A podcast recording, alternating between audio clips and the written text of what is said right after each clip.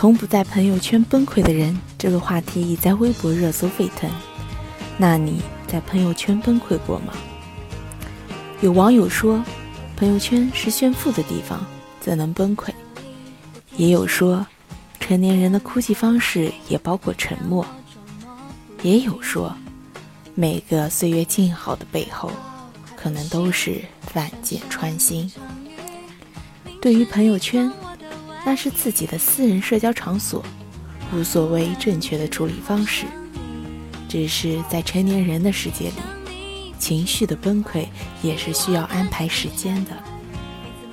我们扮演成更好的样子，把真实的自己藏进了那些没说的话里。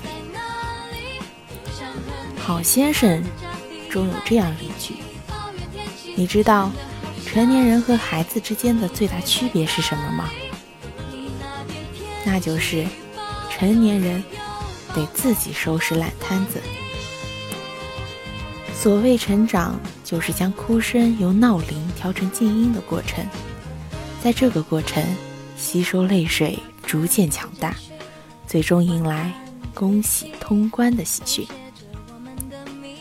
成长过程中总会有崩溃，大部分人更多是前一秒崩溃，后一秒忘记崩溃。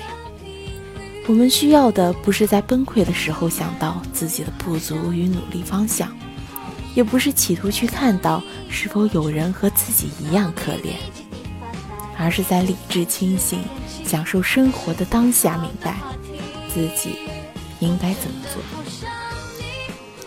人生不同，各有辛酸，没必要去关注朋友圈中的朋友们是怎样的一个生活状态。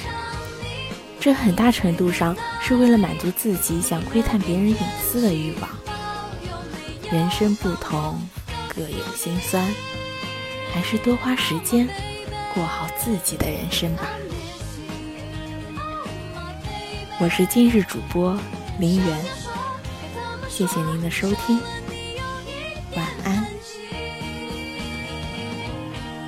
我真的好想你。